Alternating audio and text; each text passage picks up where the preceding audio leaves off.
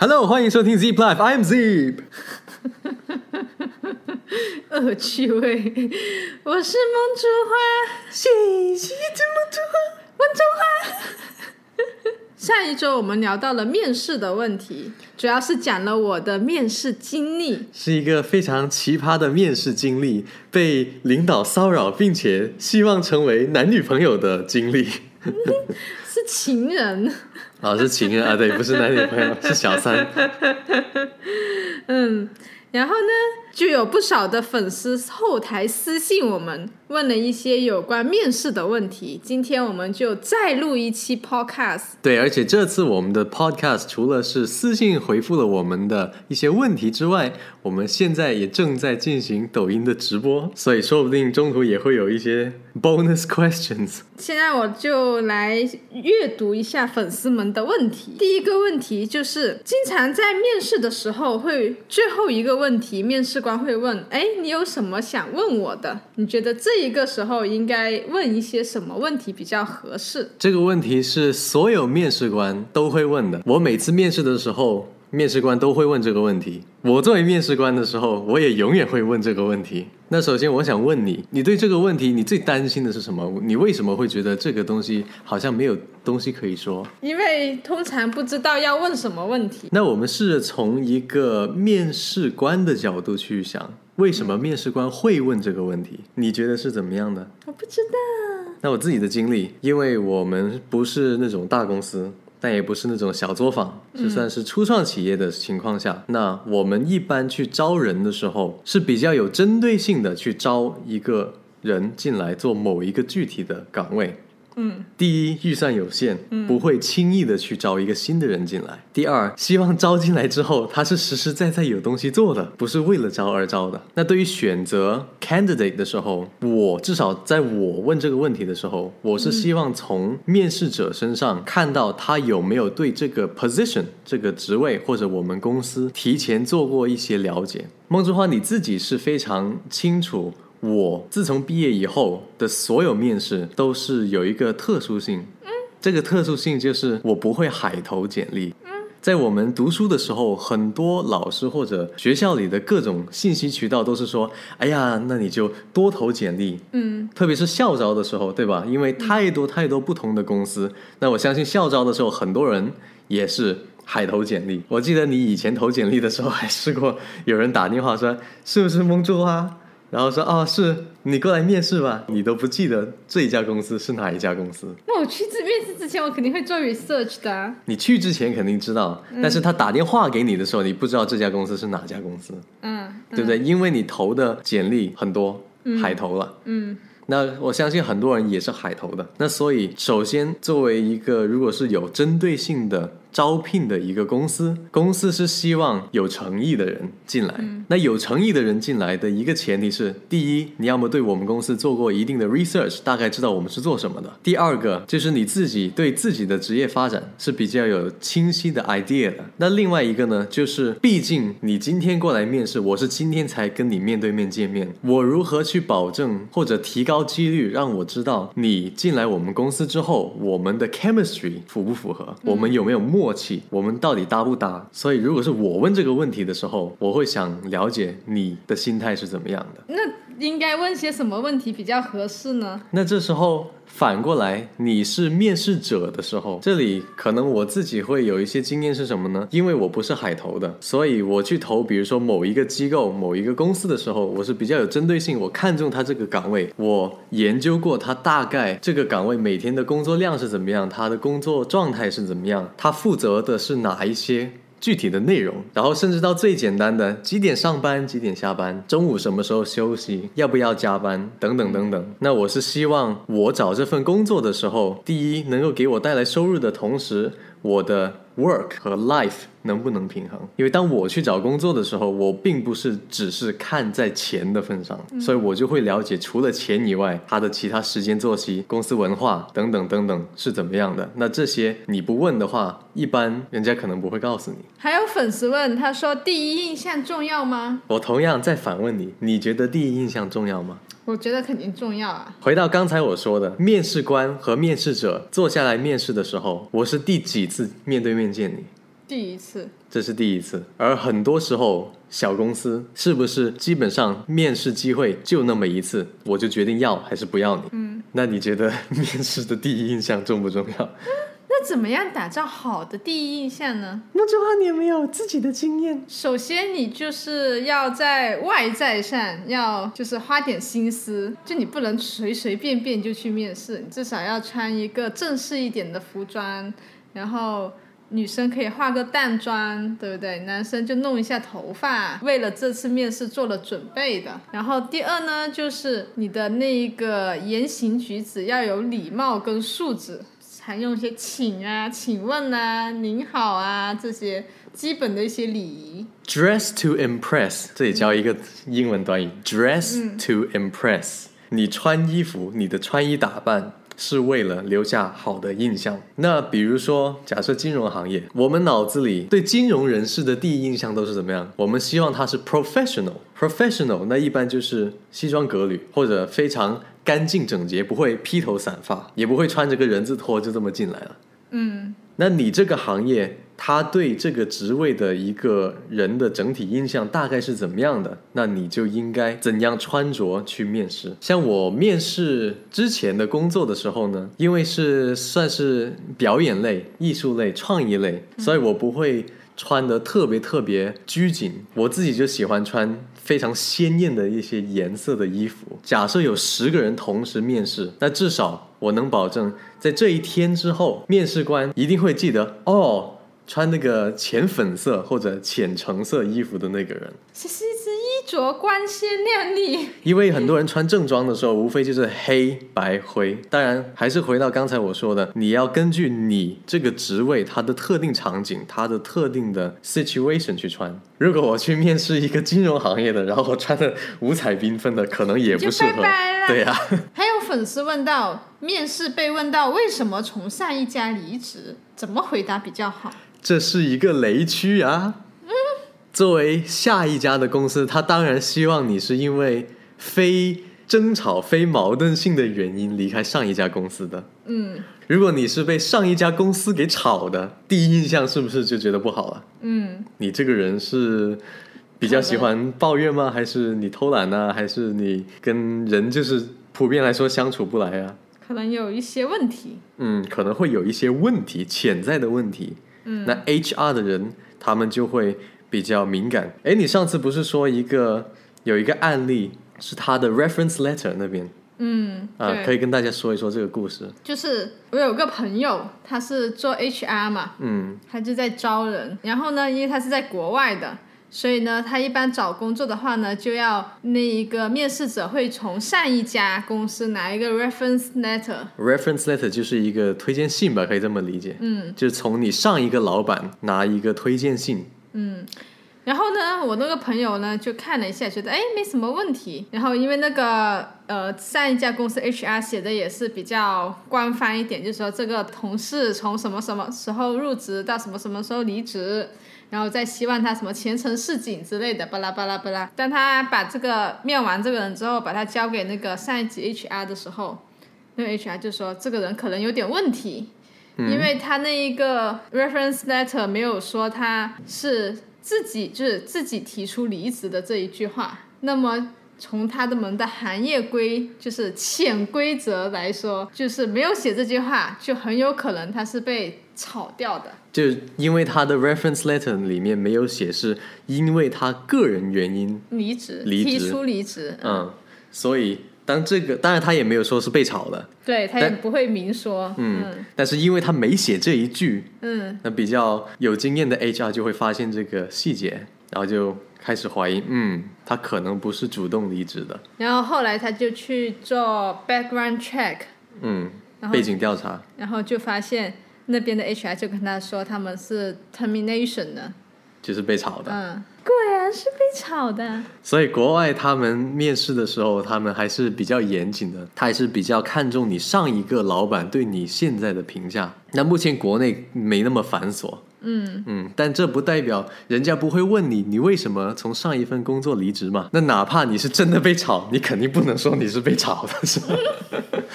那几个常见的原因吧，嗯，也是比较合理的原因。第一，你的职业发展方向已经跟你上一个公司的发展方向不匹配了，这个是最 acceptable 的了。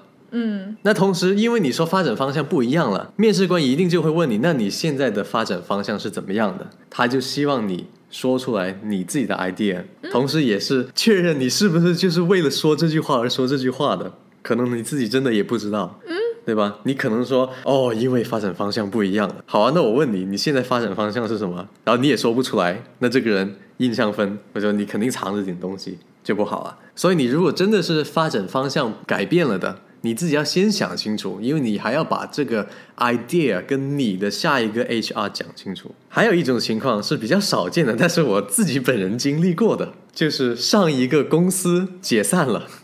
或者说破产了，那这个是没有办法的事情。只要你跟下一个 HR 说的时候，破产跟你无关，你是被动的。嗯你够 convincing，那就其实就 OK 了。如果是刚毕业，那就没得好说了。哦，还有一种就是你从远方迁移到现在这个城市的。可能是从海外，或者说你现在是在广州，然后你之前是在北京。比较可以理解的是，你老婆的或者你老公的工作。迁移到广州了，或者到现在这个城市了。嗯，因为家庭的原因。对，因为家庭的原因，或者因为小孩子上学的原因，你怎么回答呢？其实是根据你自己的情况了。你只要不是被炒的，其实你剩下回答什么问题都是一样的。人家最终更关心的是你为什么选择我们公司，还有你来到我们公司能够为我们公司带来什么。所以到这里的话，Z 就要跟你们讲一讲，我作为面试官的时候，面试了几个比较奇葩的面试者，然后通过他们的这个失败经历，我们分析一下你在面试其他工作的时候有哪些雷区是一定不能踩的。第一个，有一个女生，我问她一个问题。嗯，他就会噼里啪啦、噼里啪啦、噼里啪啦说个不停，嗯，完全就是没有给我插话的余地，这么劲，真的就是一口气的，就这么一直说，嗯，我问你一个问题，他回答了好几个问题，说白了就是偏题，就像你考雅思的时候，人家问你，Oh, where do you live？然后你说，Oh, I like eating noodles。嗯，所以呢，不是多说就是好。你一定要说到点子上。第二个，有一个男生，这个印象分是真的特别特别差的。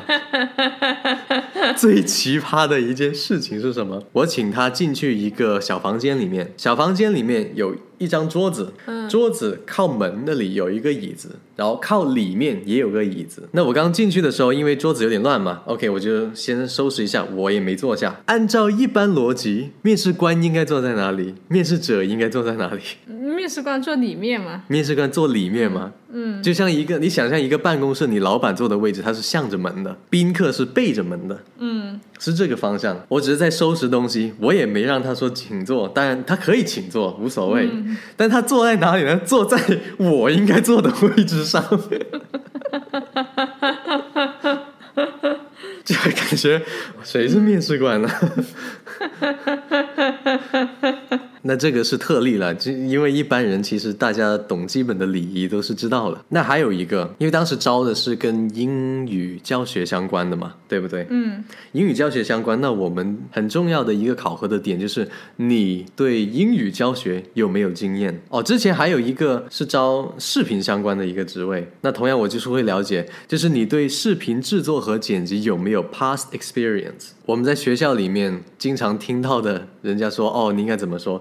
嗯，I am a team player。嗯，我很有团队精神。我很刻苦，我的沟通能力很强，我很熟练的会用 PR、Microsoft Word、Microsoft Excel 等等等等这些东西，学校都是这么教我们去说的嘛，是不是？嗯，你没发现这个有个很大的问题？谁都可以说这句话，嗯，就是很空的话，就是很空的一句话。我说我很认真刻苦，我说我沟通能力强，我说我团队意识很强，如何证明呢？完全不知道。谁都会吹。那在我的个人经验里面，我去面试任何的岗位的时候，我相对来说在专业能力上能够 prove 给人家，我是能做到的。纯粹就是遵循一个原则，也是一个英文的短语，大家可以学一下，叫 show，don't tell。别只是嘴皮上说，嗯，你用行动证明出来。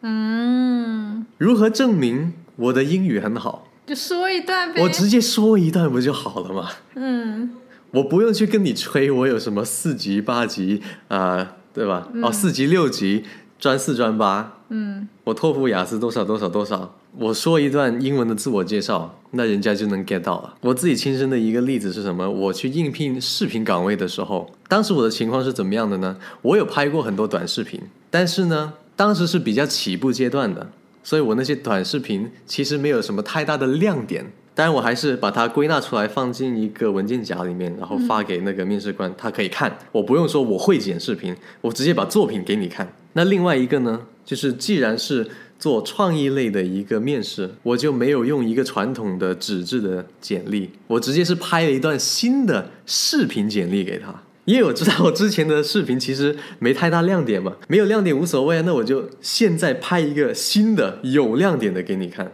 嗯那不就行了吗？那所以其实那一次也是因为我做个视频简历，嗯应聘视频岗位，那就顺理成章了。OK，那我们软技能我们如何去体现？比如说像沟通能力，哦，我的性格是很随和的，就是在面试过程中，人家能感受得到的吧？对呀、你如果说我是个很随和的人，我是一个很开朗的人，你说话的音量、自信度，你是不是面带微笑？从你的这些细节里面，其实就是表现出你的开朗、你的自信、你的沟通能力。如果你本身的行动跟你说的是一致的，面试官就会嗯点点头，对这个人说的不错。但你如果是呃，我觉得我的沟通能力很好，然后呢，我这个人是比较自信的，嗯嗯，对，所以我觉得如果呃你招我进去的话，是不错的选择。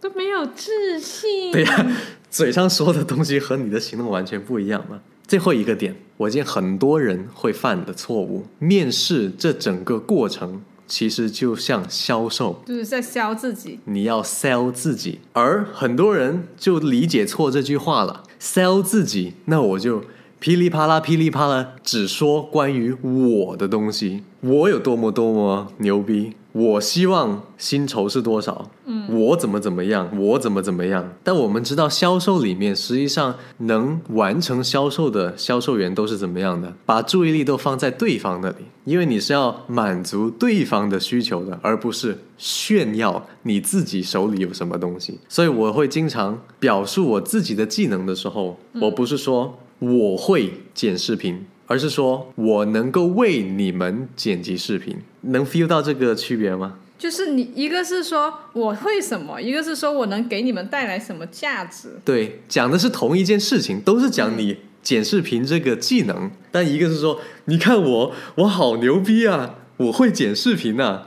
哦，OK，跟我们什么关系呢？但如果你说，哎，我会剪视频，我可以解决你们现在公司业务上面的视频剪辑的这个东西，这个需求，那人家说，哦，OK，OK，那这个人可能可以招进来，就是一个心态或者话术的一个转换，角色转换。嗯。但是他给面试官的一个印象分是完完全全是不一样的。那所以其实回归到我们刚才第一个问题，嗯。你会说，面试官问你，你对我们公司还有什么疑问吗？那这时候就是你可以抓紧这个机会问一下你们公司具体细分的业务是做什么的。嗯你要了解你进来之后需要完成什么，因为不仅仅是说面试官选你，其实面试就是一个双向的选择嘛。我会剪视频，哦，好屌啊！但是你们公司根本就不做这一块的，或不重视这一块的，主营业务就不是做这一块的，那跟跟公司有什么关系呢？就是要设身处地的去为对方着想，嗯问的任何问题都是要考虑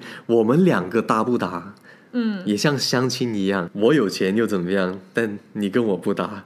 嗯我说我有技能又怎么样，我有房子又怎样，嗯哪怕你有房子又怎样，我们不搭就不搭嘛。如果你还没关注我们公众号的话，关注 Zeep 公众号 Z E E P，全部都是大写。我们每周都会更新一次 Podcast。好的，听完今天的节目，大家还有没有什么别的想法？欢迎留言或者私信我们哦。我更多的是期待你们有没有听说一些很奇葩的面试故事，就像我刚才说的那个坐在老板位置的那个，还有噼里啪啦说个不停的那种。虽然浪费了一点时间在面试的过程中，但是还是很有娱乐性的。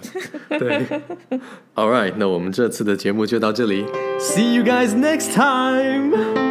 Ha ha ha ha ha ha!